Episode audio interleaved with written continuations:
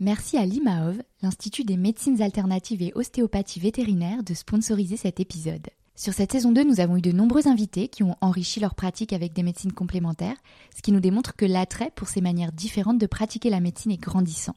L'IMAOV propose des formations de grande qualité, exclusivement réservées aux vétérinaires, et ce depuis 25 ans. Une formation diplômante en ostéopathie qui prépare au DIE, diplôme inter-école ostéopathie vétérinaire, mais aussi en acupuncture et également bien sûr en physiothérapie et phytothérapie. Les sessions de formation se déroulent en région parisienne ou lyonnaise, en petits groupes, ce qui permet de consacrer 50% du temps à pratiquer. C'est important aussi de dire que vous pouvez bénéficier d'une prise en charge par l'organisme OPCO-EP ou d'autres organismes comme FIFPL ou France Travail par exemple. Si vous aussi vous avez envie de faire les choses autrement pour soulager l'animal et être dans la prévention, en complément de la médecine allopathique et du curatif bien sûr, je vous invite à consulter le site internet imaof.com où vous trouverez toutes les informations utiles. Merci à l'IMAOF de soutenir ce podcast. Et maintenant, place à l'invité. Écoutez le monde vétérinaire autrement sur Veto Micro. Un podcast produit par Thémavet. Bonjour, je suis Sophie Wilforn, vétote multicasquette, et je me suis fixée comme mission l'amélioration du quotidien des vétérinaires. Et moi, je suis Marine Slove, vétérinaire tout, journaliste, consultante et cofondatrice de Veto Job, Bienvenue sur le podcast qui rend la parole aux vétérinaires. Grâce à ce média, nous pouvons enfin livrer notre regard sur la profession. Un regard qui nous est propre, même s'il diffère parfois de la version idéalisée bien ancrée dans l'imaginaire collectif. Vous entendrez ici des consoeurs et confrères, praticiens ou non, se confier sur une tranche de leur existence et interroger leur quotidien de vétérinaire. Nous avons voulu ici nous raconter tels que nous sommes, parler de notre rapport au métier bien sûr, mais aussi et avant tout de notre rapport à la vie. Ici, pas de tabou, pas de langue de bois et surtout pas de culpabilité. Vous êtes ici chez nous, mais surtout, vous êtes ici chez vous. Belle, écoute. Alors bonjour à tous et bonjour à toutes. Aujourd'hui sur Veto Micro, j'accueille Mélanie Rougier. Bienvenue Mélanie. Bonjour Sophie.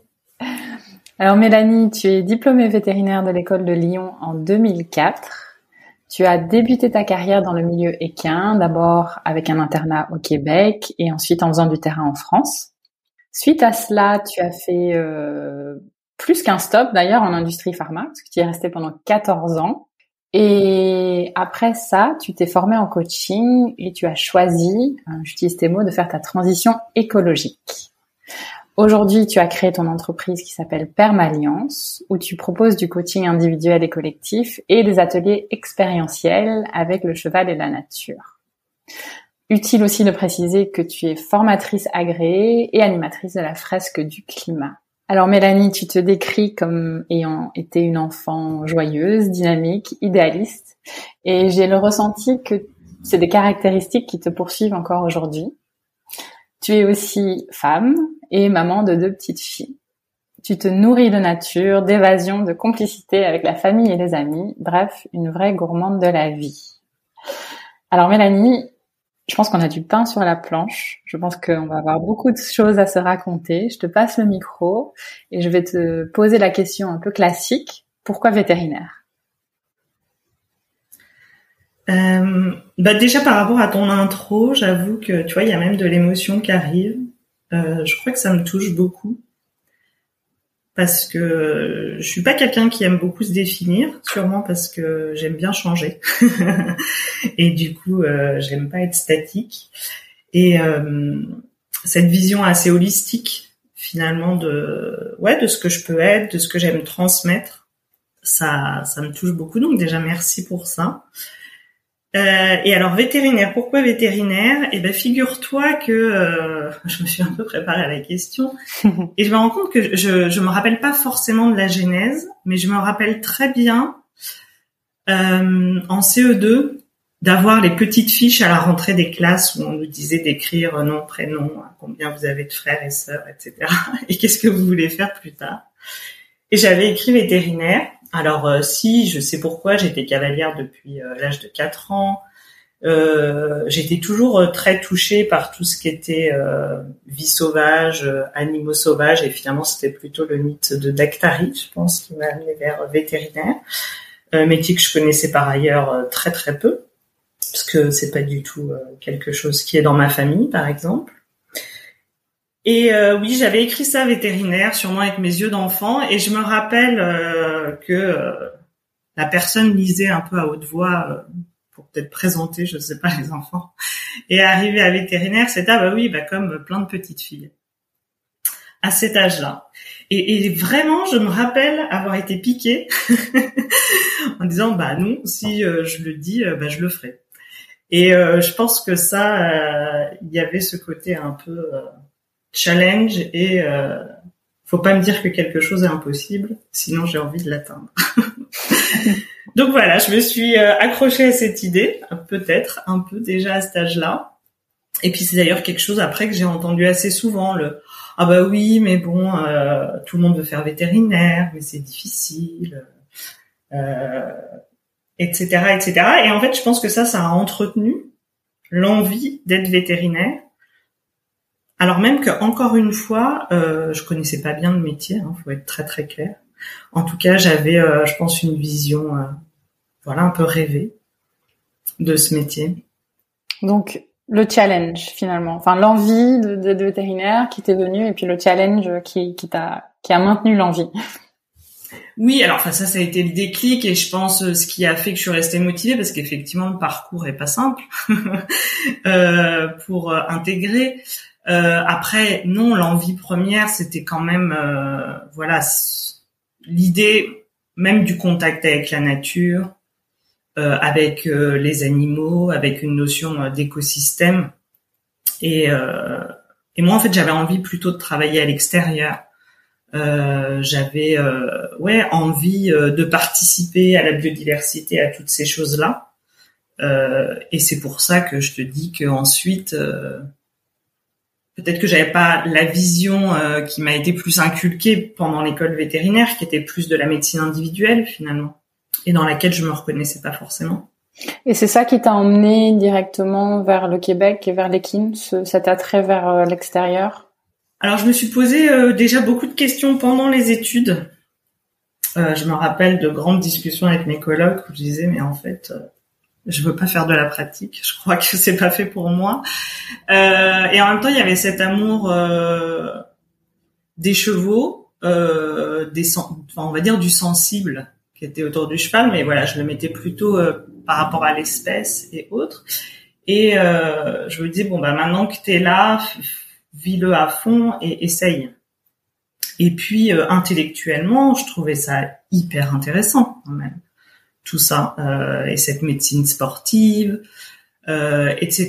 Et donc euh, j'ai décidé, ouais, de continuer vraiment dans cette voie et d'y aller donc par amour des chevaux, par volonté de pouvoir travailler en extérieur, et puis je pense, ouais, de me challenger intellectuellement, manuellement, parce que j'aimais beaucoup la chirurgie aussi. Et donc, tu es resté un an au Québec, tu es revenu en France, où tu as pratiqué. À quel moment, parce que tu dis que tu avais déjà l'idée que peut-être la pratique c'était pas fait pour toi, à quel moment tu as commencé à te dire bon ben en fait euh, non c'est vraiment pas fait pour moi, je vais euh, aller à la recherche d'autres choses? Est-ce que tu savais directement que euh, ça allait être l'entreprise pharmaceutique? Comment ça s'est passé cette transition? Non, mais déjà j'ouvrais les possibles depuis euh, longtemps, hein, même à l'école vétérinaire, c'est-à-dire qu'au-delà de mes études, j'étais euh, très engagée dans l'associatif, euh, je créais de l'événementiel, enfin voilà, j'ai toujours été un peu touche à tout, j'aimais bien, j'aimais bien ça et je me nourrissais de ça. une fois que je suis arrivée en pratique, je pense que c'est plus le fait de pas vraiment trouver ma place. Euh, en équine, j'ai trouvé que c'était euh, un milieu vraiment difficile, euh, humainement difficile. Euh, ça, c'est avec le recul que je dis ça, mais moi, j'ai besoin, voilà, de travailler dans un cadre de confiance. Et là, je trouvais qu'il y avait toujours bah, du stress, de, du coup, de la critique, en fait. je pense aussi que vraiment, par rapport à ce métier de vétérinaire, Bon, déjà moi, j'étais pas quelqu'un qui avait été beaucoup élevé euh, avec de la médecine allopathique. donc c'est quelque chose, je pense voilà, qui n'était pas dans mon cadre de référence. Donc je me suis questionnée aussi beaucoup sur, bah en fait, c'est peut-être plutôt d'autres approches qui m'intéressent, l'ostéopathie, etc. Et donc voilà, je pense que j'étais beaucoup dans des en fait dans des questionnements de trouver euh, ce qui pouvait euh, résonner pour moi. Et en tout cas, euh, ouais, encore une fois, peut-être que cette médecine qui était très individuelle, très tournée vers la performance, finalement, je me reconnaissais pas vraiment dedans. Et en plus, avec un cadre humain que j'ai trouvé très très difficile. Hmm. Euh, voilà, je, je, suis tombée sur, euh, je pense, des gens qui euh, qui étaient pas très soutenants, euh, beaucoup de questions par rapport à mon âge, par rapport au fait que je sois une femme à l'époque aussi. Euh, et ça, voilà, j'avais pas envie d'évoluer là-dedans. Donc après, j'ai ouvert un petit peu les possibles. Je suis partie en canine et kin. Et euh, moi qui aime bien toujours un peu la découverte, la nouveauté, j'avoue qu'au début, euh, me réintéresser euh, à d'autres espèces, etc., c'était c'était ouais passionnant encore une fois. Et puis en fait, c'est au bout de bah, plus d'un an quand j'ai recommencé un peu le cycle des vaccinations, etc. Je me suis questionnée sur ce côté que je voyais peut-être à l'époque répétitif. Euh, et je me suis dit, euh, voilà, est-ce que ça me plaît? Et je, et je, crois vraiment que ce qui me dérangeait, c'était la posture de sachant en fait. Hmm. J'aimais pas cette idée, euh, voilà, que euh, on vienne voir le vétérinaire et que le vétérinaire il doit savoir. Euh, moi, je crois que ce que j'aime, c'est plutôt euh, la collaboration, la co-responsabilité, l'échange. Et c'est d'ailleurs euh, des choses, je crois, possibles et nécessaires pour l'avenir de la médecine de façon générale en fait. Hein. Et, euh, et, voilà, je pense que c'est une posture ouais qui, qui me plaisait pas en fait, dans laquelle euh, je, je, me sentais euh, étriquée finalement. Et j'avais besoin de, de, voir ailleurs. Et puis j'avais toujours euh, beaucoup travaillé dans le multiculturel. J'avais fait le choix de faire tous mes stages à l'étranger. Et ça, ça, en fait, ça, ça me manquait. Euh, moi, j'ai j'ai grandi, euh, je t'en avais parlé, mais euh, j'ai toujours été un petit peu initiée au changement. Euh, avec le travail de mon papa, on déménageait tous les 3-4 ans. Donc, euh, je pense que l'idée de me dire, bah voilà, je vais être dans une clinique un peu pour toute ma vie, enfin toute ma carrière, c'était quelque chose à l'époque qui m'angoissait. Quoi, je me sentais ouais, comme si les dés étaient jetés et puis euh, pouf, j'allais rester là et j'avais euh, envie de liberté, d'évolution, euh, etc. Et, et, tout ça, ça m'a vraiment questionné et le côté ouverture, rencontre d'autres profils, évolution de carrière multiculturelle, et ben je l'ai je l'ai trouvé dans l'industrie pharmaceutique. Comment elle s'est passée alors ta, ta transition? T'es es partie dans un milieu pharmaceutique vétérinaire ou? Oui, oui, je suis partie en santé euh, animale, euh, en finalement en valorisant euh, mon savoir scientifique puisque j'étais au départ conseillère technique. Mm-hmm. et voilà, et vraiment là, enfin quand je réfléchis à ça, ce sur quoi je veux insister, c'est que finalement, je pense que je suis vraiment, mais dans tout mon parcours de vie, je suis plutôt partie par envie parce qu'il y avait des choses qui me donnaient envie euh, d'aller découvrir et d'ajouter des choses en fait un peu à mon éventail plutôt que par euh, tu vois dépit ou parce que il y a des choses que je détestais en fait. Alors c'est sûr qu'il faut toujours un équilibre. tu bouges parce qu'il y a quelque chose qui te motive et puis parce qu'il y a quelque chose euh, qui te repousse, bien entendu. Mais mais je, crois que moi j'ai toujours été un peu dans cette dynamique de me dire bah tiens il y a ça qui me plaît bah pourquoi j'irai pas le voir quoi. Et là c'était vraiment ça. Et donc je suis rentrée en santé animale, conseillère technique, euh, plutôt euh, terrain, donc à la fois euh, formation des commerciaux, aussi dans les cliniques formation des équipes, et puis travail en collaboration avec le marketing et domaine que je trouvais intéressant et passionnant. et pour lequel voilà, j'ai continué à vraiment essayer de m'y intéresser, de me former de, de, façon autodidacte et par l'expérience, parce que voilà, j'ai des managers qui m'ont laissé la possibilité de de prendre des responsabilités marketing au fur et à mesure. Et puis après, je suis partie dans le marketing, le marketing stratégique international.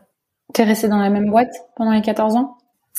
Non, j'ai euh, alors j'ai changé trois fois d'entité, euh, une fois par euh, par choix, et puis la deuxième fois par rachat.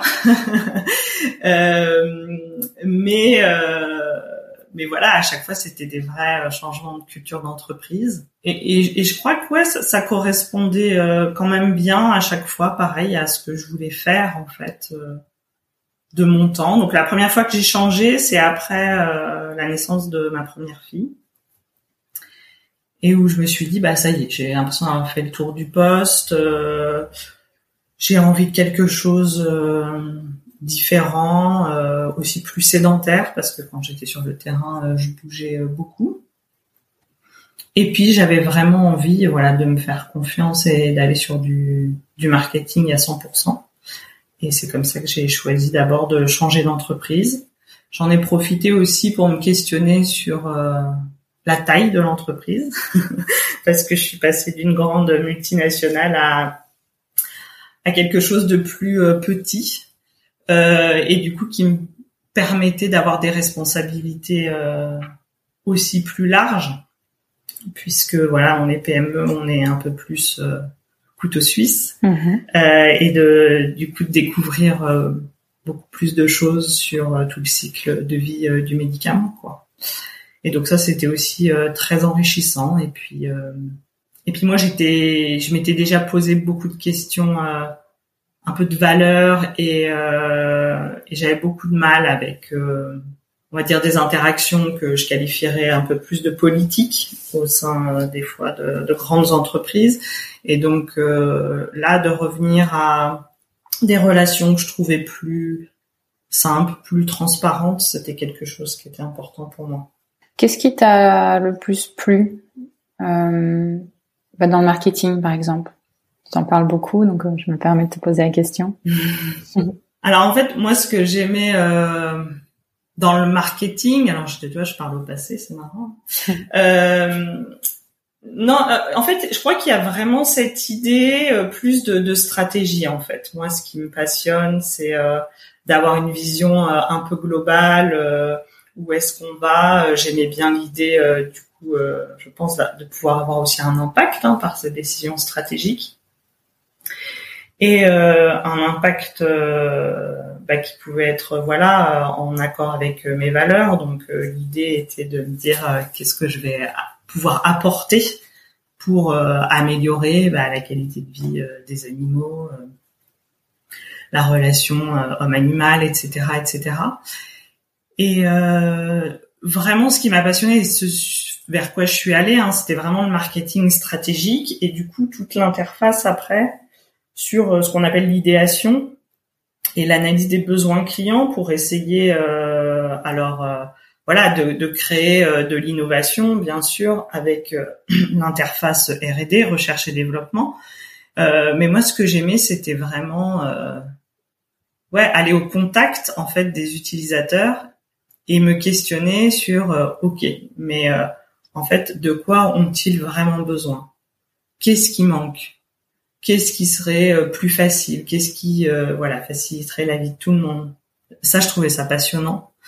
Et je trouvais ça passionnant parce que ça me permettait aussi d'ouvrir sur euh, plein de choses qui étaient en dehors de la santé, euh, de travailler sur tout ce qui est analyse de tendance en fait.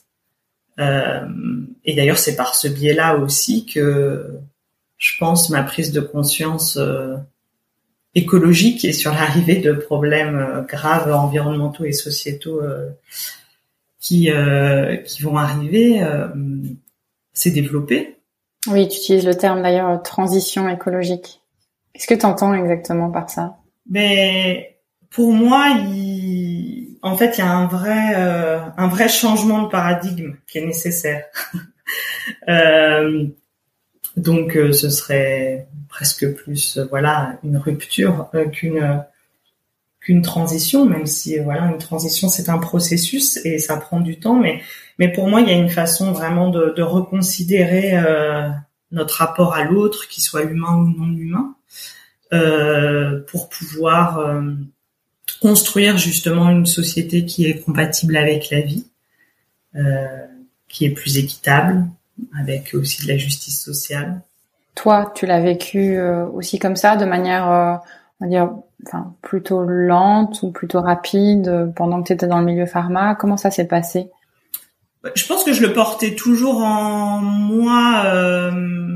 alors peut-être que voilà, pendant longtemps, j'ai segmenté hein, des choses aussi. Hein. Il y avait voilà ma carrière plus professionnelle, l'enrichissement, je sais pas, intellectuel et autres, la découverte. Et puis, et puis il y avait ces valeurs profondes et euh, je pense que oui, depuis petite, j'ai toujours été euh, idéaliste. Euh, j'ai toujours beaucoup œuvré pour la justice. J'ai beaucoup été, voilà, sensible aussi à l'injustice. et c'est quelque chose qui, en fait, très régulièrement m'a apporté des, des, conflits de valeurs. Hein. Et et c'est ce qui fait aussi que c'était probablement d'ailleurs un challenge de me manager hein, finalement. Parce que euh, j'avais à la fois euh, l'envie euh, de bien faire, de contribuer, je pense avec voilà un petit peu le syndrome aussi de la bonne élève. Et puis ben voilà un besoin de reconnaissance et en même temps profondément des fois un écart ouais entre mais finalement à quoi je contribue par rapport à ce que je veux voir voilà créer dans le monde. Et ça, ça me questionnait, euh, ça me questionnait très souvent.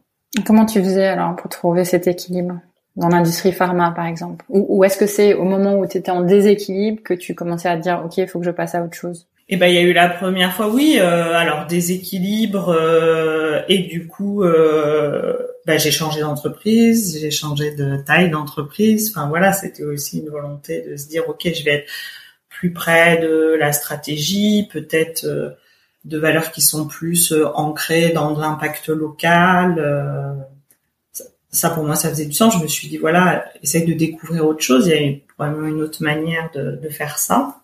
T'as beaucoup œuvré pour des causes, comme on dit chien, par exemple. Ça, c'est quelque chose aussi qui t'a permis de trouver un équilibre, tu penses? Oui, c'est certain. En fait, euh, donc euh, Andy Chien, euh, qui s'appelait Lanika à l'époque, je l'ai découvert pendant mes études veto. Voilà, à Lyon, j'ai été famille d'accueil pour deux chiens.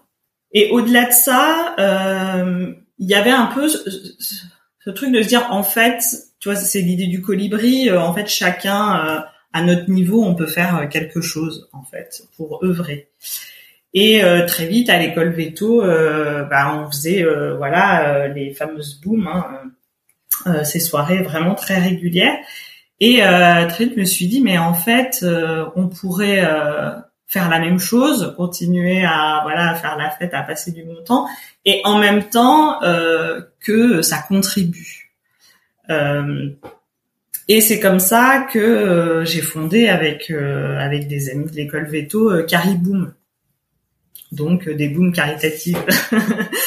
euh, et, euh, et voilà, et le premier concept, ça a été ok, on fait une boom à Noël et au lieu que les gens payent l'entrée, et ben en fait, ils vont apporter un jouet neuf qu'on va remettre à la Croix-Rouge. Et ensuite, on a développé le concept avec pas mal d'actions pour finalement lever des fonds et oui, et remettre de l'argent à Andy Chien. Mais c'est quelque chose, je pense que ouais que je faisais mais même petite enfin tu vois quand il y avait euh, je sais pas euh, le rallye euh, au collège donc le fameux truc où tu cours et en fonction du nombre de kilomètres voilà tu demandes à des gens autour de toi de signer ta petite feuille et euh, je sais pas si tu fais un kilomètre il donne un franc si tu fais deux kilomètres il donne deux francs.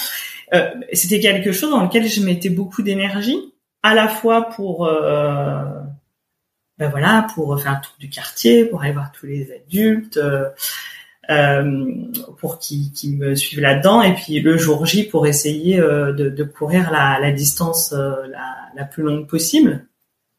Et en fait, j'aimais bien cette idée que bah, les gouttes d'eau font les grands océans, en fait, et que finalement, quand on peut ouais, juste sensibiliser dans, bah, déjà dans son cercle d'influence et euh, finalement par des petits gestes, quand on les additionne derrière, ça peut avoir un impact. Et donc ça, effectivement, euh, oui, euh, j'ai essayé de continuer à le faire régulièrement. Après, ça a été aussi, je sais pas, avec des projets locaux, par exemple, quand j'étais en Mayenne, il y avait en financement participatif un, restaurant euh, qui était euh, bio, enfin 100% bio, local, circuit court, euh, des restaurants et bars qui, qui s'ouvraient. et de la même manière, au sein des écuries dans lesquelles j'étais, voilà, tu vois, sur un concours interne, l'idée c'était de faire un petit peu comme comme Serrali, quoi, ces chaînes un petit peu de financement. Et, euh, et voilà, c'est des choses que j'ai que j'ai toujours aimé faire pour euh, finalement donner à la possibilité à des des initiatives qui œuvrent pour des choses en lesquelles je crois, euh, pouvoir les aider à, à, se financer et à se monter. C'est intéressant. Et également en industrie pharmaceutique, excuse-moi, mais voilà, j'ai fait par exemple, euh, pareil, le raid Amazon. Euh, d'ailleurs avec euh, des amis vétérinaires euh, que je salue et une non vétérinaire. Et hum, c'était à la fois un challenge, euh, voilà, personnel, euh, aussi euh, un challenge d'équipe parce que le but était de voilà passer la ligne d'arrivée en équipe. Donc c'était extrêmement intéressant. Et, euh, et voilà, et très vite, bah, c'était de se dire, ok, on le fait pourquoi On l'a fait pour Andy Chien. Et puis euh, finalement, j'ai réussi euh, à embarquer euh, donc l'entreprise dans laquelle je travaillais à l'époque, qui était Seva Santé Animale, et ça nous a permis, voilà, de, de financer la totalité de l'éducation d'un chien, donc de vraiment voilà parrainer la remise d'un chien. Et puis pareil, en faisant connaître l'association, euh, de finalement créer derrière un partenariat long terme entre Seva Santé Animale et Andy Chien. Et si tu veux, moi j'avais été que un petit peu l'étincelle qui a mis ça sur la table et, ensuite c'est tout le monde qui s'est emparé de ces, sujets-là. Et, euh, et c'est ça que je trouve chouette en fait. Oui, ce côté euh, bah, étincelle, bon, on va dire leader aussi, je pense peut-être peut-être une qualité d'embarquer les gens parce que t'es vraiment drivé euh, par des choses dans lesquelles tu crois à 300%. Oui, je pense que c'est une de mes forces, c'est-à-dire que je suis plutôt quelqu'un de passionné. et euh, en fait, euh, bon voilà, quand j'ai un truc en tête, je me dis, je vais le faire, je vais y arriver. Et oui, probablement que l'énergie et la force que je mets à croire aux choses, et ben voilà, embarque les gens et ils se disent, ok, du coup, on peut le faire. Et c'était vrai aussi oui, sur euh, sur des sujets professionnels, c'est-à-dire que j'étais leader d'un programme d'innovation qui était multidisciplinaire. Et oui, on a réussi à vraiment euh, créer euh, des changements et à sortir de notre zone de confort. Et en fait, c'était bien, c'est ce qu'on m'a dit après, c'était bien parce que finalement, je portais la vision et que coûte que coûte, moi, j'y croyais. Mais en fait, j'ai rien fait toute seule. C'est-à-dire que ensuite, c'est bien les enfin, tous les gens qui étaient embarqués, qui eux avaient les talents et l'intelligence de faire que derrière ce soit possible. Mais ce qui est intéressant, c'est d'apporter cette notion de confiance. Alors déjà cette notion de vision, et puis ensuite euh, bah, donner euh, la confiance à chacun de dire euh, ok, je, je, sais que tu es capable. Et c'est dur, mais voilà, tu, tu, peux y arriver et tu peux compter sur nous tous parce que voilà, il y avait vraiment cette notion de le problème de chacun est le problème de tous et de, de, de, ne pas voilà fonctionner euh, en silo. Et euh, et puis clairement euh, voilà je pense que la vie c'est des rencontres et tu vois là quand je pense à ce programme d'innovation j'ai été aussi avec une binôme merveilleuse qui est qui est une grande amie et qui voilà était très efficace dans la gestion de projet etc et, et je pense qu'en fait moi j'ai beaucoup fonctionné comme ça hein, finalement soit avec euh, des gens euh, qui m'ont donné leur confiance et qui m'ont permis euh, de m'autoriser à oser, à être moi et du coup à rayonner, ce qui me permet d'embarquer. et aussi d'être entouré voilà de, de, gens de confiance extrêmement motivés avec lesquels il y avait des relations très transparentes et, et, voilà et bon je pense à cette binôme mais je pense aussi à, des collaboratrices et voilà, il y a, eu, y a eu en fait plein, plein, plein, plein de belles rencontres. Mais oui, je, pense qu'une de mes forces, c'est de donner de la force aux autres, et c'est pas pour rien que j'ai choisi le coaching d'ailleurs. Excellente transition, dis donc. J'allais dire, euh... là, voilà, tu me parles beaucoup de ton drive solidaire, et puis, ben, j'entends aussi un drive de transmission. Et donc, euh, bah oui, j'imagine que c'est ça aussi qui t'a emmené euh, vers le coaching. Et donc ça, ça s'est passé à quel moment dans ta dans ta carrière euh, sur tes années là de de boîte pharma? Alors en fait, justement, comme bon, moi, je suis un peu sur des cycles de deux ans, deux trois ans. donc au bout de trois ans, voilà, le côté un peu ouh, c'est nouveau, c'est génial, je suis à fond, fait que les les questions de fond, elles réémergent hein, à chaque fois. Donc j'étais dans mon poste. Je pense qu'au bout bah, de deux trois ans niveau euh, voilà international, etc. J'ai commencé à de nouveau à me re-questionner beaucoup sur euh, tout ce qui était euh, sens, contribution. et tu parlais de cet équilibre, donc je me suis dit bah ok, au lieu de me focaliser sur tu vois un peu la global picture, ok à quoi on contribue en tant qu'entreprise. Déjà moi à mon niveau, avec mon portefeuille produit, etc. Qu'est-ce que je fais? Et euh, bah, j'avais quand même la, la chance d'être sur deux projets euh, qui pour moi faisaient du sens puisqu'il y avait euh, quand même euh, l'éducation à l'antibiothérapie raisonnée qui voilà pour moi était quelque chose que je trouvais avec un impact positif. Et puis j'étais voilà sur de la dermatologie et avec ce programme d'innovation, j'avais la chance de pouvoir insuffler ce en quoi je croyais, c'était d'aller euh, vers euh, quelque chose qui était vraiment sur la transparence des euh, des formules. En humaine, il y avait, tu vois, tout le mouvement de la clean beauty, on va dire. mais voilà, le vétérinaire, c'est pas les mêmes réglementations. On n'est pas sur la cosmétique de toute façon. Et donc, pour moi, il y avait ça. Et plus je creusais, plus il y avait, bah, ok, la transparence, mais du coup, après, il y a bah, l'impact sur aussi quels sont les ingrédients et, et c'est là où j'ai commencé à démêler la pelote de tout ce qu'on peut appeler impact environnemental en fait, hein, euh, qui va voilà des ingrédients en packaging, euh, etc. Et donc ça, euh, pour moi, pareil, je, voilà, je trouvais du sens là-dedans, mais, mais quelque part, je m'inscrivais toujours euh, bah, dans une règle marketing qui est aussi euh, quid de la rentabilité, euh, il faut délivrer de l'opérationnel euh, court terme avec euh, justement un monde qui va de plus en plus vite, qui est très incertain et où on focalise de plus en plus sur du court terme. Et ça, pour moi, c'était extrêmement difficile. Et donc, je voyais bien que je tournais en rond. Je me disais, en fait, ma place, je crois qu'elle est pas là, mais j'arrivais pas à savoir où elle était. Et donc, j'ai décidé de me faire coacher, en fait. Donc, j'avais déjà vécu pas mal de, on va dire, d'évolution personnelle par euh, des programmes de développement managérial en fait, hein, euh, qui euh, étaient passionnants, hyper intéressants, etc. Mais là, je sentais que j'avais vraiment besoin de travailler sur euh, moi, mes questionnements et de m'affranchir de un peu de ce contexte professionnel et de mon entreprise. Et euh, je me suis fait coacher. Et ça, ça a été vraiment une révélation en fait pour moi. Euh, j'ai croisé une coach merveilleuse que j'ai envie de citer, qui s'appelle Françoise Bossuet, qui est à Émergitude à Laval, avec laquelle euh, ensuite je me suis formée.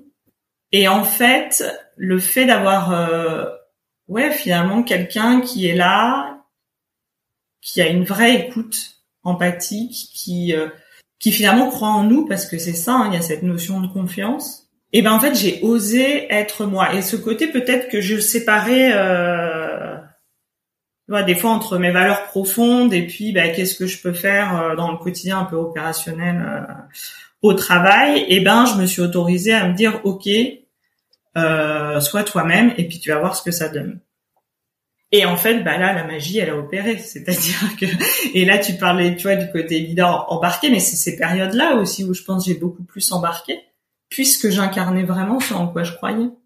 Et quelque part, j'ai aussi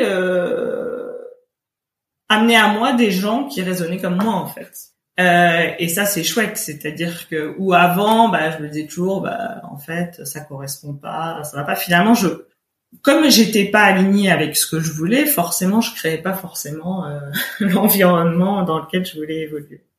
Et là, vraiment, euh, ouais, je me suis dit, euh, ok, euh, ok, ça, ça fonctionne. je peux oser, je peux être moi, et c'est là où vraiment je prends du plaisir à cette période-là, j'ai aussi eu la chance de croiser un, un grand leader aussi, euh, qui est manager coach. Et, et ça, c'était pareil en fait, d'avoir euh, cette personne euh, qui était plutôt en mode, ok, ça va faire un peu The Voice, mais toi, je te veux dans mon équipe. et maintenant, voilà, sois toi-même et et vas-y et je prends en toi et c'est ok si tu essayes, si tu te plantes, mais tu te relèves et tu réessayes, tu vois, et qu'on peut toujours échanger. Euh, ça vraiment, c'était quelque chose, euh, voilà, que je me disais, mais en fait, c'est hyper puissant, ça, ça, donne des ailes, en fait. Et, chacun devrait euh, avoir cette possibilité-là, bah, qu'on croit en lui, qu'on croit en elle, et du coup qu'elle puisse vraiment bah, apporter profondément euh, qui elle est, qui il est euh, au monde. Parce que pour moi, j'ai, enfin voilà, la certitude que finalement, on a tous euh, des magnifiques valeurs en nous et qu'à la base, l'homme veut faire le bien et que tout le reste, finalement, ce ne sont que des défenses parce que il y a de l'insécurité, parce qu'il y a du mal-être, voilà, parce que des peurs, un historique. Exactement. Et, et, vraiment, voilà. Donc ça, c'était euh, un peu l'effet euh, waouh. Et puis, euh, et puis de toute façon, voilà, je le voyais avec euh, bah, d'autres types de management où finalement c'était peut-être des personnes qui étaient beaucoup plus focalisées sur, tu vois, qu'est-ce que je délivre. Enfin, quelque part aussi à leur propre leur propre validation des bons points. Euh, et il y avait des moments où ça se passait très bien parce que voilà, euh, tu délivrais, etc. Et puis par contre, quand, quand ça ça marchait pas, tu sens que ça grince, tu sens que là il y a les peurs qui, qui ressortent, il y a du stress, il y a de la critique. Et euh, voilà. Et moi, je me suis rendu compte à quel point j'étais sensible à ça. C'est-à-dire que si je suis dans un environnement euh, où on croit pas en moi, je fais pas grand chose parce que je finis par me voir probablement, tu vois, à travers ça, quoi. Et euh, et voilà. Et donc, je prenais vraiment conscience de ça et je me suis dit, mais en fait, là, toi, tu as quelque chose à creuser. Et toujours, tu vois, ce truc de un peu passion intellectuelle et y aller. Et euh, bon, problème de légitimité. Au début, je je me disais pas, tu seras coach. Hein. C'était plutôt le coaching. Waouh, euh, c'est puissant. Euh, faut t'y intéresser. Euh, toi, pour te développer. Et au début, c'est comme ça vraiment que je suis rentrée dedans. Euh, et après, euh, avec euh, le temps, je me suis dit, mais alors en fait, il y a eu deux choses. Hein. Je te disais toujours, il faut quelque chose qui t'attire. Donc moi, il y avait le coaching, puis quelque chose qui fait que tu, tu vas bouger de ta place parce que ça te dérange. Et ce qui me dérangeait, c'est que clairement, il y a un moment où je me sentais pas alignée avec les décisions de gouvernance sur oui, sur ces visions où moi je voulais, euh, en fait, je voyais cette urgence écologique, euh, sociale, et je me disais en fait, euh, tu vois, il faut travailler pour changer de paradigme, etc. J'avais toujours un peu cette passion, je voulais que ça aille vite, et en fait, non, la, la gouvernance c'était pas ces choix-là qu'elle faisait. Donc, à un moment, je me suis vraiment dit, ok. là, ça devient difficile et, et je crois qu'il y avait vraiment une notion de poids, tu vois, de, de, un truc lourd à faire bouger. Et c'est marrant parce que quand je te dis ça, je pense que moi j'ai toujours cherché un peu la fluidité. Et, et tous les, les choix que j'ai faits, c'est qu'à un moment, bah, c'était lourd, c'était difficile, et donc euh, je me suis toujours dit, bah, ok, va voir ailleurs, ce sera, tu vois, ce sera sûrement différent, ce sera plus, voilà, peut-être plus fluide. Et euh, du coup, qu'est-ce qui te donne envie? Et c'est comme ça euh, finalement qu'à chaque fois j'ai un petit peu avancé. Et, euh, et d'ailleurs, je suis quelqu'un qui adore, tu vois, les sports de glisse. Et c'est marrant parce qu'il y a cette notion-là, un peu, hein, enfin, vraiment de fluidité. De, puis bah voilà, l'équitation pour moi c'est ça aussi. C'est à un moment c'est cette notion d'équilibre en fait, et puis euh, de de confiance qui fait que il y a une vraie compréhension. Et, et ça c'est quelque chose vraiment ouais que voilà que j'avais besoin de recréer. Et à un moment je me suis dit ok, toi tu as de l'énergie pour euh, plutôt euh, bah, booster euh, finalement les gens. moi, je suis pas forcément quelqu'un. J'ai plein d'idées, mais pour les mettre en œuvre, c'est pas forcément. Tu, tu, vois mon dada d'aller faire les mmh. choses vraiment dans, dans, le détail, etc. Mais par contre, oui, pour des gens qui ont ces talents-là, leur donner cette confiance pour qu'ils se disent oui, si ma vision elle est bonne, en fait, je peux y aller, je peux le faire. Euh, ça, je voyais que c'était ma force. En fait, ma force, c'est d'en donner aux autres. Et, euh, et voilà, je me suis dit, ben, en fait, il y a tellement d'énergie aujourd'hui dans la société.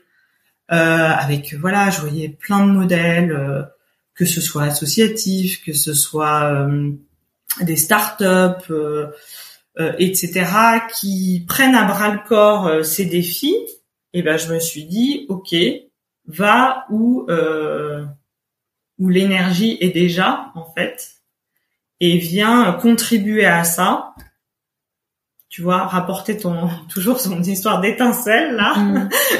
pour aider à ce que ça fasse un grand feu plutôt que de te fatiguer parce que j'avais cette sensation là de te fatiguer à essayer de convaincre mm. euh, des gens pour qui c'est pas le moment en fait.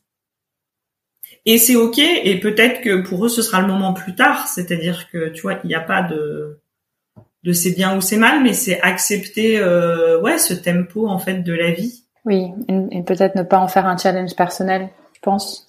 Complètement. Après, moi, je sais que j'aime bien quand c'est quelque part quand c'est facile. Alors, euh, c'est jamais facile parce que on y met de l'énergie, mais en tout cas quand il y a du plaisir, tu vois cette notion de ok. Et, et de, en tout cas, de pas se battre contre, c'est se battre avec. En fait, moi, c'est ça qui, qui me donne du plaisir et voilà. Et aujourd'hui, je fonctionne comme ça aussi. Hein. Bon, c'est souvent des histoires de rencontres en fait. Je, suis, je suis assez mal à l'aise avec le côté, euh, tu vois, faut aller convaincre, etc. Non, c'est plutôt on échange, on s'intéresse profondément euh, bah, les uns aux autres, et puis à un moment on se dit ah oui tiens il y a un truc à faire ensemble, tu vois. Euh, là on a envie, et ça, euh, bah, à chaque fois c'est euh, à la fois c'est merveilleux à vivre. Enfin moi je m'épanouis dans ce type de relation, et puis ça fait naître des choses hyper, je trouve, hyper créatives et euh, hyper intéressantes. C'était facile pour toi de franchir le cap de je quitte euh, mon entreprise euh, pharmaceutique dans laquelle je travaille et, je lance, je me lance, je lance ma boîte? Facile, je dirais que oui, finalement oui, parce que parce que en fait avec moi quand les décisions sont prises c'est assez facile. euh, voilà, il y a tout. Par contre, c'est un processus avant, c'est-à-dire que voilà, a posteriori c'est toujours, euh, ça semble toujours euh, oui un peu évident, euh, facile. le tout c'est de se mettre en marche, hein, comme on dit. mais la plus grosse montagne à grimper, ça, ça commence par un premier pas et et en fait, euh, il y avait ça. Mais à un moment, je pense que oui, comme, j'étais plus alignée, que pour moi, euh, j'avais envie de faire autre chose, qu'en même temps, il y avait, euh, oui, ce vrai attrait profond, tu vois, pour le coaching. Je me suis dit, en fait, faut y aller. Mais ce qui était intéressant aussi, c'est que je pense que j'ai réussi à me détacher, tu vois, un peu d'un objectif long terme.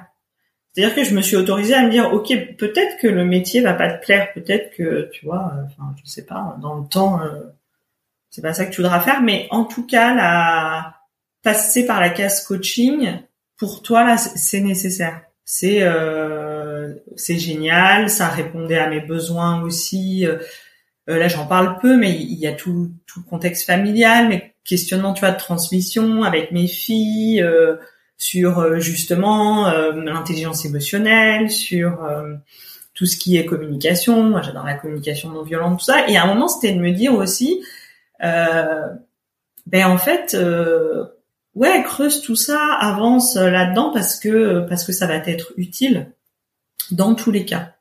Et après, qu'est-ce que tu en feras Comment tu le feras? Eh ben, ça se fera probablement, ben, encore une fois, en marchant, en fonction des rencontres, en fonction des opportunités. Et, et, à partir de là, je pense qu'à partir du moment où je, tu j'étais plus dans le, le stress de est-ce que c'est le bon choix, est-ce que comme si euh, voilà, on était à un carrefour et si je prenais euh, la voie de droite, ou là là, euh, j'avais plus le droit de faire demi-tour. Non, euh, finalement tout ça, ça n'est que des multiples chemins et dans lesquels on, voilà, je me vois enfin je me voyais me balader et me dire, par contre ce chemin-là, là aujourd'hui c'est celui pour lequel ça résonne et j'ai envie d'y aller. Ouais. Et donc à partir de là, ça a été euh, pour moi euh, assez facile. Et puis, alors moi qui peux autant avoir beaucoup de stress quand tu vois je suis dans ma tête, c'est me poser les questions, ah là là, machin. Dès que je passe dans l'action, en fait, ce stress il, s'évanouit. Et donc euh, j'ai commencé pareil à me dire ok, fais un petit pas. il y avait tout le cycle de formation pour devenir coach professionnel et il y avait trois voilà cycles, dont le premier qui euh, qui, qui s'adresse finalement à tout le monde, hein, même ceux qui veulent pas euh, devenir coach professionnel, pour euh, même voilà mieux manager, travailler sur ton écoute, sur ta communication. Et je me suis dit bah ok, déjà tu t'inscris un premier week-end et puis tu verras.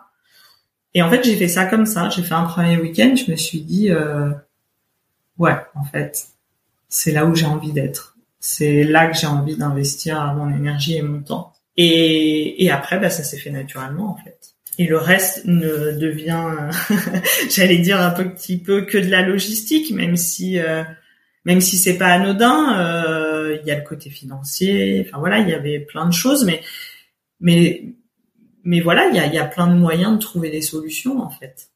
J'ai l'impression, où je traduis, tu me diras si je suis juste ou pas, que euh, bah, finalement l'alignement et le être à sa place c'est ça a été ton plus gros moteur. Oui, mais oui, et j'ai envie d'ajouter être à ma place euh, au moment T, parce que ça, je pense que ça a été un travail pour moi. C'est qu'avant, je mettais beaucoup d'enjeux à me dire euh, justement, elle est où ma place, elle est où ma place, mais comme si, euh, tu vois, il y avait une place pour un peu pour toujours, quoi. Et et aujourd'hui, je pense que voilà, j'accepte euh, vraiment et, c'est pour ça que je suis passionnée en fait aussi par la nature c'est que je trouve que c'est un c'est une métaphore euh, magnifique. Enfin elle est inspirante. C'est que finalement tout est mouvement et, euh, et on le voit tout le temps dans la nature on le voit aussi tu vois qu'il y a des rythmes à respecter que il y a des choses voilà qui doivent se faire à, à tel instant ou pas que des fois on a l'impression qu'il se passe rien mais en fait si il y a un développement racinaire tu vois c'est le cas de l'hiver. Et euh, et tout ça je trouve ça finalement hyper inspirant et je pense que moi il y a une époque où finalement je je réfléchissais de manière trop statique ou en tout cas trop à périmètre constant aussi et, j'oubliais le fait que déjà le simple fait de te mettre en mouvement, tout va changer. Donc de toute façon, tu vas tu vas plus être dans le même environnement que celui en qualité quand tu réfléchis euh, à tes options. Et, et ça, euh, de prendre conscience de ça, euh, ouais, je crois que ça m'a apporté beaucoup de sérénité et beaucoup de liberté aussi. Et c'est intéressant parce que je pense que la liberté, c'était un de mes grands, grands moteurs. Ça l'a toujours été. Et avant, je pensais que voilà, la liberté, euh, c'était, euh, euh, je sais pas, euh, tu vois, pouvoir voyager, pouvoir euh, faire un peu ce que je veux quand je veux. Il y avait des notions de, voilà, j'ai jamais trop aimé suivre certaines règles ou, tu vois, avec l'autorité, il y avait des choses qui me dérangeaient. Et voilà, c'était probablement cette vision de la liberté alors qu'aujourd'hui, je me dis, bah non, finalement, ma liberté, c'est euh, d'avoir le choix. En fait, chaque matin, quand je me lève, c'est d'avoir le choix. Hmm. À quel moment c'est devenu une évidence pour toi d'allier euh, le coaching à cette partie euh, développement durable? D'ailleurs, j'adore le terme, tu as utilisé le terme, d'ailleurs c'est sur ton, ta page Facebook, je pense aussi, d'harmonie durable. D'ailleurs, Permaliance, parlons-en.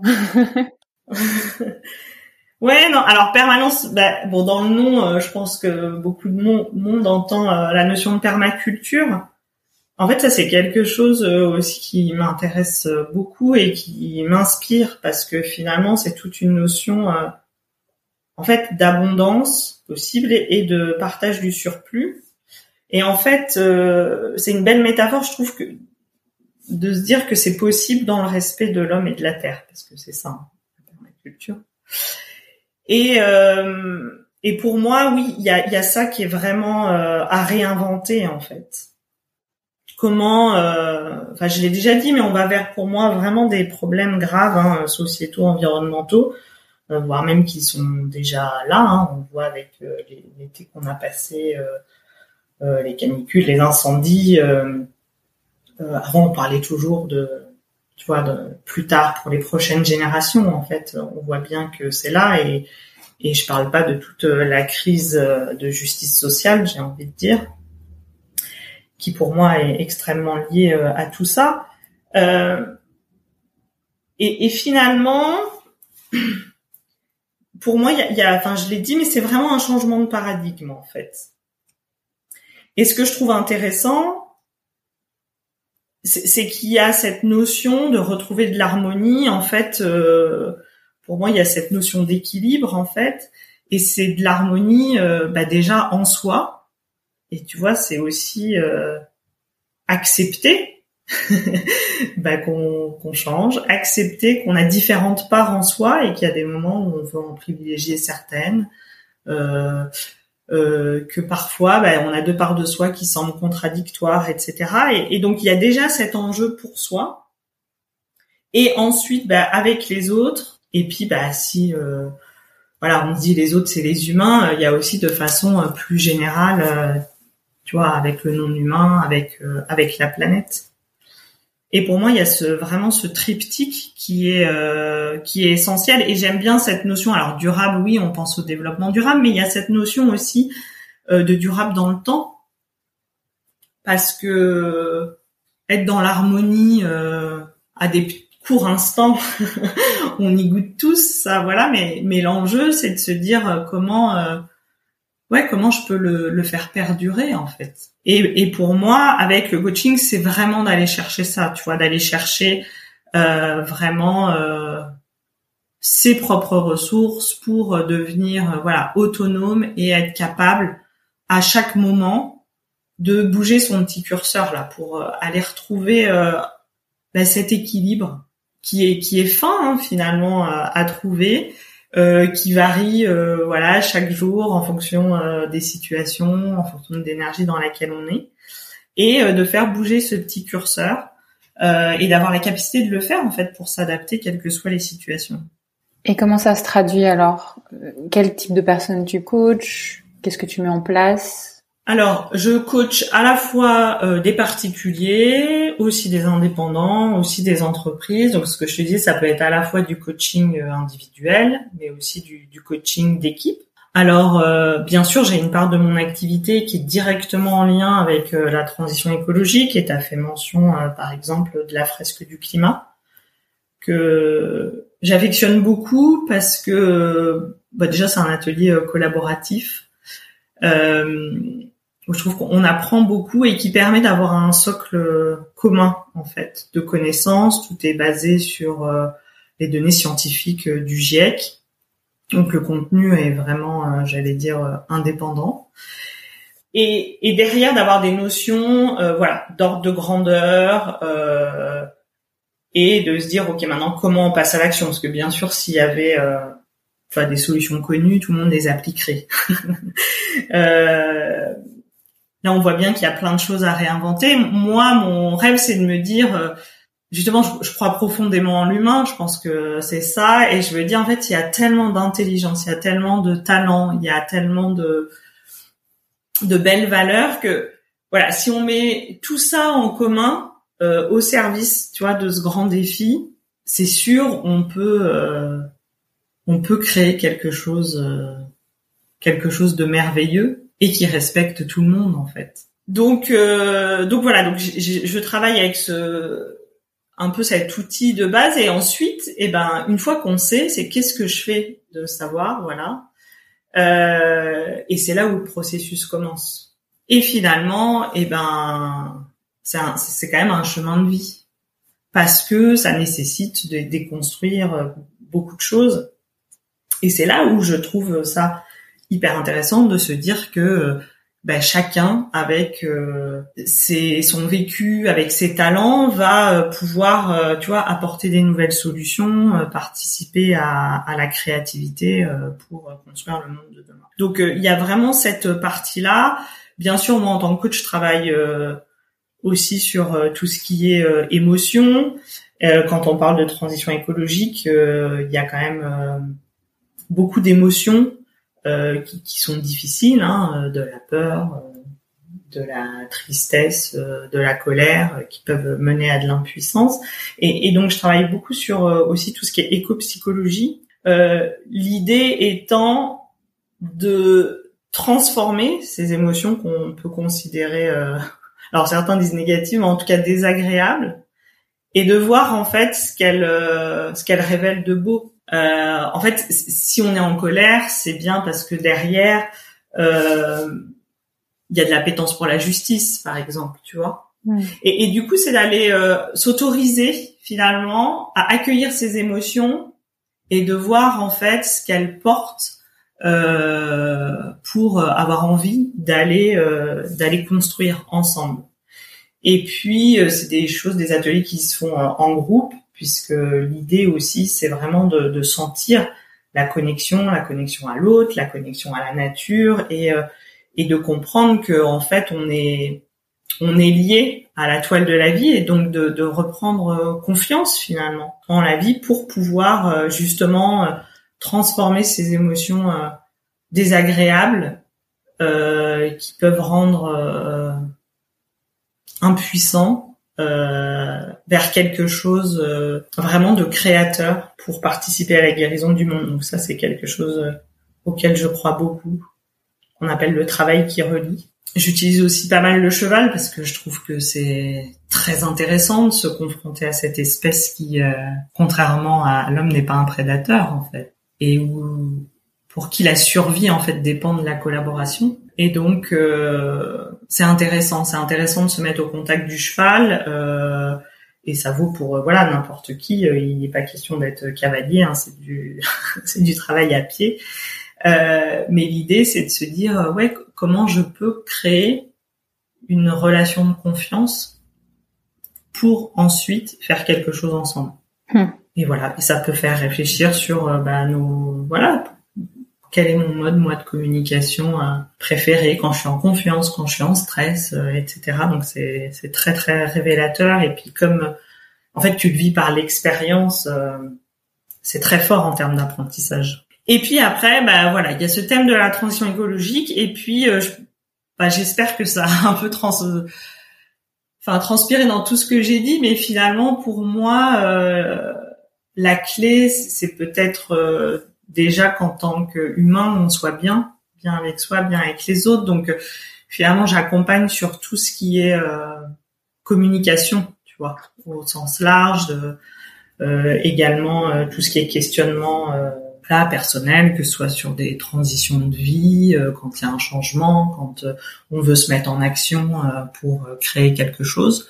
Donc même quand la transition écologique et pas dans la thématique, tu vois, de la demande du contrat.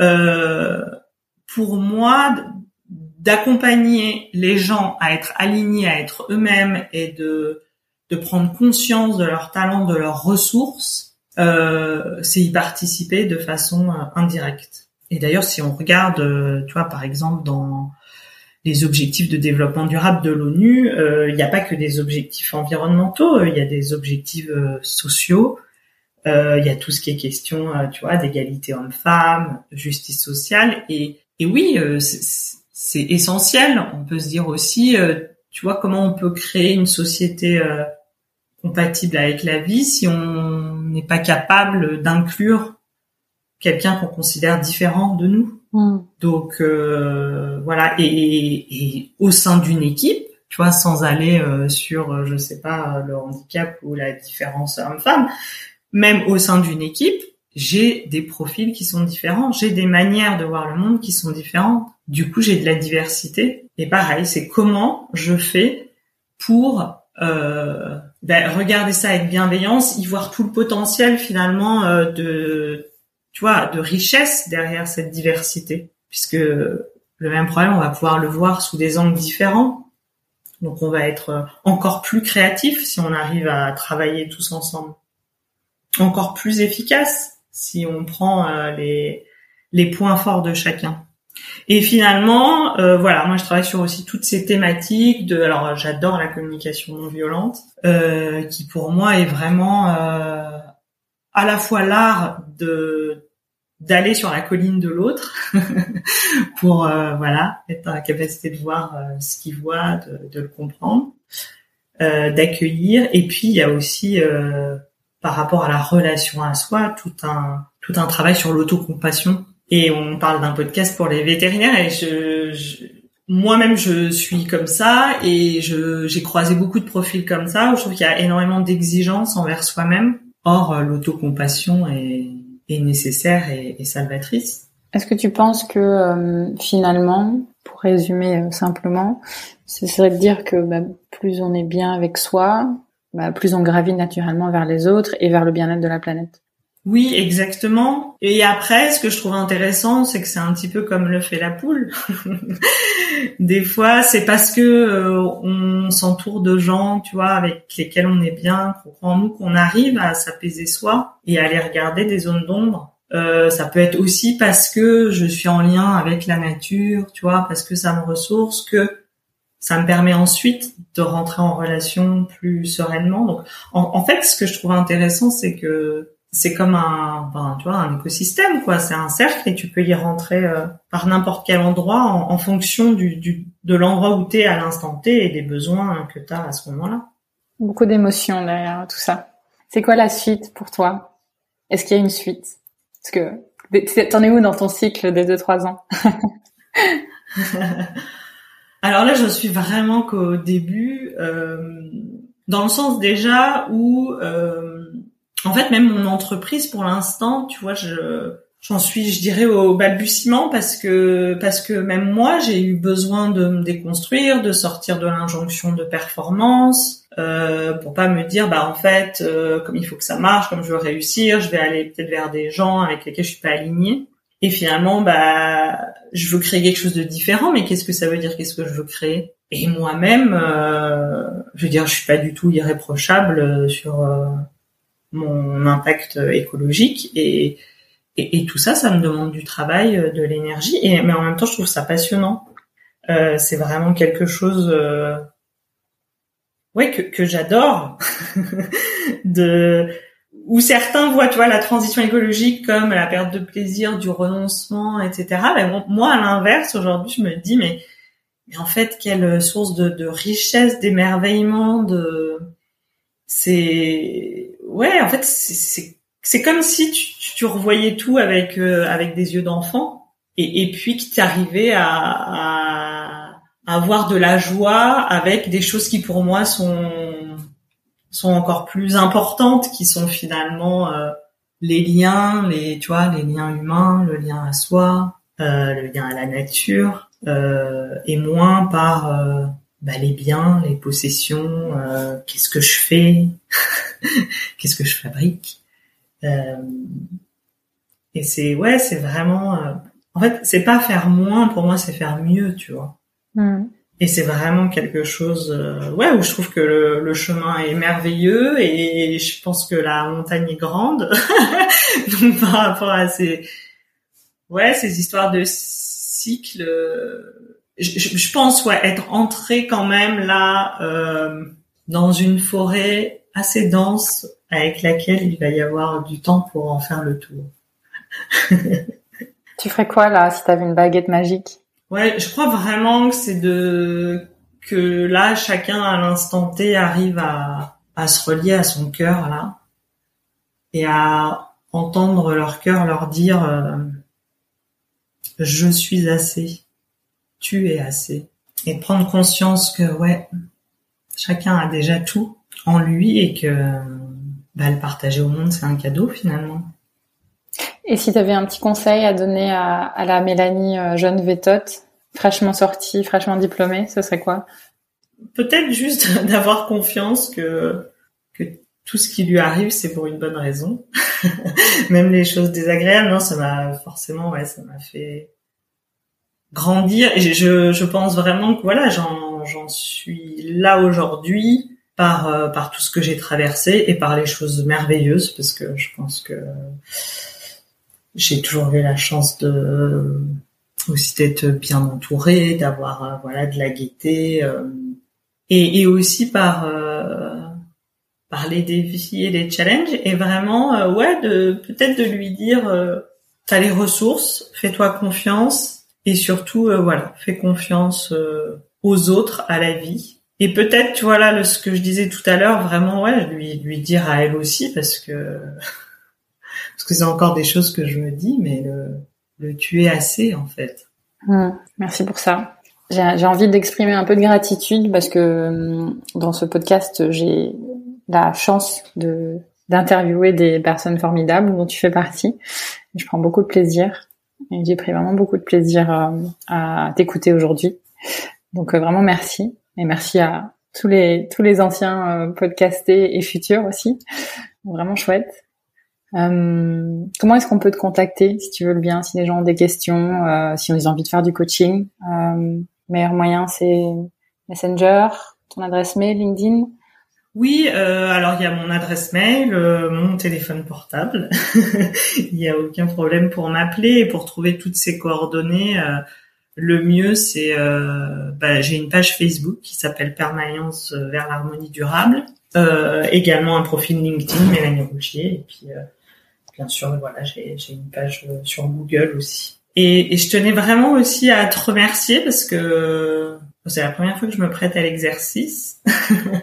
et euh, je pense que pour le faire, j'ai besoin de me sentir en confiance. Je trouve que tu es une très belle personne. Euh, J'adore aussi euh, ta page, voilà, Sima Yvette, et je conseille vraiment tous les vétos, non, d'y aller parce que je trouve que voilà, c'est des clés vraiment merveilleuses de développement personnel et professionnel pour justement aussi atteindre l'harmonie durable. Bon, bah merci beaucoup pour ça. Est-ce qu'il y a une dernière chose que tu voudrais rajouter avant qu'on clôture? Bah peut-être parce que voilà, c'est des vétos et peut-être reparler du coaching parce que c'est souvent une quelque chose qui est pas forcément bien connu. Mm-hmm. Et là, je vais citer Pierre Bossuet qui était un de mes formateurs, mais euh, qui disait euh, voilà, c'est je résume le coaching avec le mot apéro. Alors c'est pour ça que je pense au veto. euh... et euh, non, à l'époque ça m'avait bien fait rigoler. Et voilà, c'était de dire le A comme bah, accompagnement. Et il y a vraiment cette notion de partenariat entre le coach et le client. P pour puissant parce que l'idée c'est vraiment d'aller développer son potentiel, de maximiser euh, la réussite euh, vers ce vers quoi on veut aller. E pour efficace parce que dans la définition du coaching, on définit vraiment euh, des objectifs avec des indicateurs, voilà, pour mesurer le résultat. Rapide parce qu'on parle de quelques mois et pas plusieurs années. L'idée, c'est vraiment d'accompagner la personne pour qu'elle accède elle-même à, des nouvelles ressources et qu'elle devienne autonome et le haut de apéro pour euh, opérationnel puisque on est vraiment dans la mise en action et tout de suite euh, définir euh, ouais comment je vais le mettre en œuvre en fait. Comment je vais avancer. Et euh, et voilà je pense que c'est vraiment la spécificité du coaching c'est que c'est pas le coach c'est pas un sachant c'est pas quelqu'un qui donne des conseils c'est pas quelqu'un qui donne des solutions. On fait vraiment un partenariat et l'idée c'est un processus euh, et c'est vous avez bien le, le, en fait du client que va émerger les solutions. Et euh, finalement, euh, le processus permet juste de booster une réflexion, une créativité, avec la présence du coach qui est voilà garant qu'on tombe pas dans les pièges des croyances limitantes. Voilà ce que j'avais envie envie d'ajouter et puis vraiment te dire un grand merci et une belle continuation à ce super podcast. Je trouve que c'est euh, très intéressant de voir euh, plein de parcours de vie. Bah, bah, merci beaucoup Mélanie et merci à tous ceux qui nous écoutent. Merci Sophie, au revoir. Si vous avez aimé cet épisode, n'hésitez pas à le partager à vos amis, à vos collègues, à tous les vétérinaires que ça peut intéresser et ou à lui laisser 5 étoiles. Ça aide vraiment ce podcast à se faire connaître et à se développer. Il me reste à vous souhaiter une très belle journée et surtout prenez soin de vous, de votre famille, de vos collègues et de vos patients.